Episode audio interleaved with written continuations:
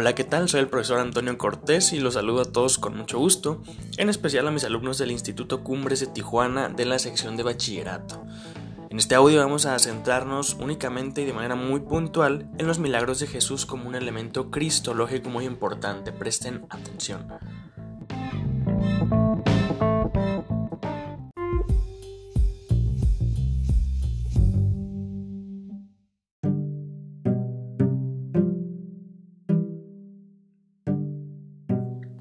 Primeramente, es necesario contextualizar los milagros en la vida de Jesús.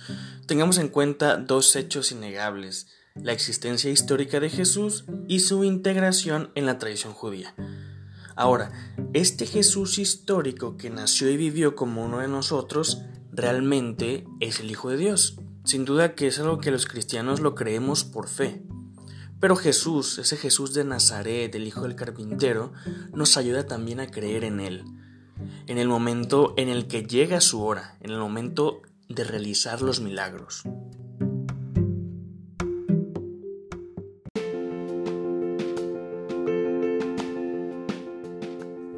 Vayan y díganle a Juan lo que han visto y oído. Los ciegos ven, los cojos andan y los muertos resucitan. Jesús anuncia la llegada del reino de Dios con palabras y milagros, por así decirlo, los milagros son el sello de autenticidad de que Jesús es el Hijo de Dios. Entre las características que los milagros tienen destacan las siguientes. Primera, nunca son para beneficio personal de Jesús, y esto lo podemos notar en el relato de las tentaciones. ¿Jesús podía convertir las piedras en pan si era el Hijo de Dios? Efectivamente, pero no lo hizo porque no era para su beneficio. La finalidad del milagro es revelar la misericordia de Dios. Segunda, son signos de la divinidad de Jesús y una invitación a la fe. Es decir, los milagros van a ratificar que Jesús es Dios y se convierten también en una oportunidad para creer. Tercera, tienen un carácter público, redentor y catequético. Jesús realizó sus milagros en lo que llamamos la vida pública con el fin de salvar, ya sea una salvación física o espiritual, y además enseñar que la verdadera salud es la del alma.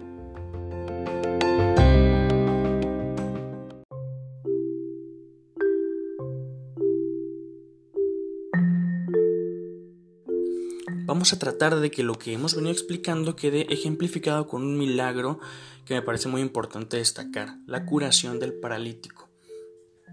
En, este texto del Evangelio, en este relato, se nos presenta un grupo de hombres que lleva ante Jesús a uno de sus amigos que está paralítico.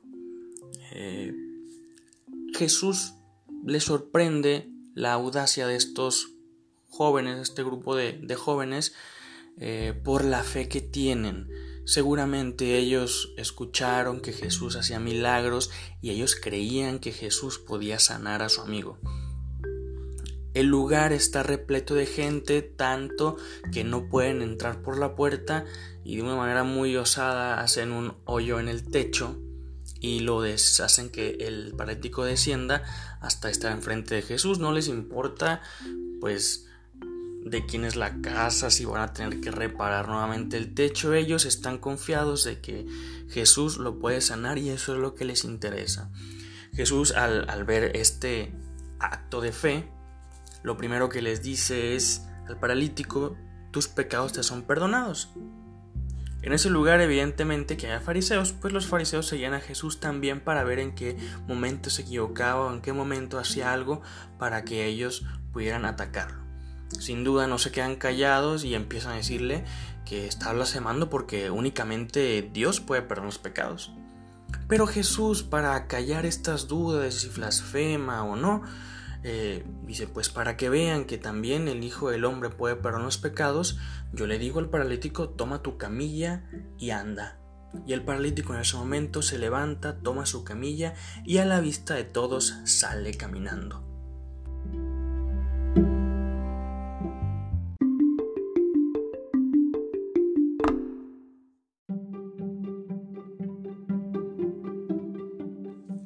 Con esto terminamos y me quisiera despedir de ustedes con esta bella reflexión de Benedicto XVI cuando en, un, en el rezo del Angelus nos decía esto acerca de los milagros. Guárdenla en su mente y en su corazón. Mientras nosotros buscamos siempre otros signos, otros prodigios, no nos percatamos de que el verdadero signo es Él, Dios hecho carne, es Él el más grande milagro del universo, todo el amor de Dios contenido en el corazón humano, en un rostro del hombre. Jesús es el milagro más grande y podemos estar buscando los milagros de Jesús o podemos estar buscando a Jesús que es el dueño y Señor de todos los milagros. Hasta la próxima.